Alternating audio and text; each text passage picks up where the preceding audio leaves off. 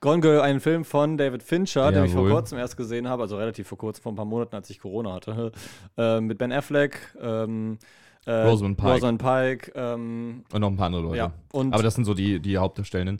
Ähm, äh, und ich kann mich nie entscheiden, welchen ich finde, wer David Finchers bester Film ist, welcher David Finchers be bester Film ist, weil ich, ich so vielen von ihm fünf Sterne gegeben habe. Also Gone Girl zum Beispiel habe ich fünf Sterne gegeben, ähm, auch Zodiac.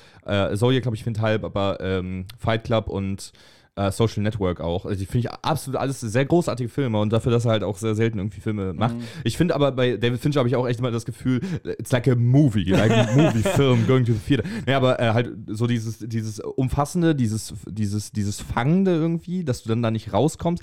Gone Girl hat halt auch so eine geile Narrative, die dich irgendwie so komplett mitzieht und nicht loslässt. Auch für die relativ lange Laufzeit. Ähm, äh, einfach vor allem großartig geschrieben. Ich finde Rosamund Pike äh, auch irgendwie so ein bisschen underrated, vor allem weil sie in letzter Zeit eher wenig gespielt hat.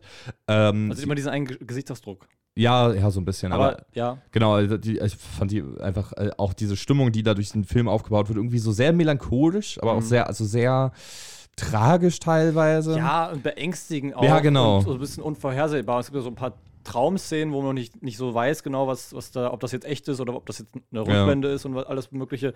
Und weil du gerade den- David Fincher, erwähnt hast, ich muss unbedingt sagen, dass ich Sieben geil finde und ich weiß, du, du Sieben nicht Ja, so ja, geil stimmt, findest. ja, der- Aber ich ja. finde, das ist mein, das ist mein Lieblings-David Fincher-Film, der, äh, Sieben. Aber bei David Fincher ist so, die Filme machen einfach richtig Spaß, weil sie auch so von der Atmo- Atmosphäre einfach nice sind. Du fühlst dich nicht wohl in den Film vielleicht, aber du willst drin bleiben, Ja. finde ich. Bei Zodiac auch, weil der, der plätschert auch so ein bisschen vor sich hin und es lebt halt eher von den Charakterdynamiken und sowas, Ja, genau. Ja. von der Atmosphäre. Das halt immer. Und ich finde irgendwie seine Filme auch immer sehr cool. Ja, Ne? Also irgendwie hat er ja immer irgendein Charakter, also vor allem hier Rosamund Pike halt so eine richtig krasse Coolness. ja. Und ich Äh, finde, der ohne Film, den- den Film, der Film erinnert mich immer an die Farbe Blau.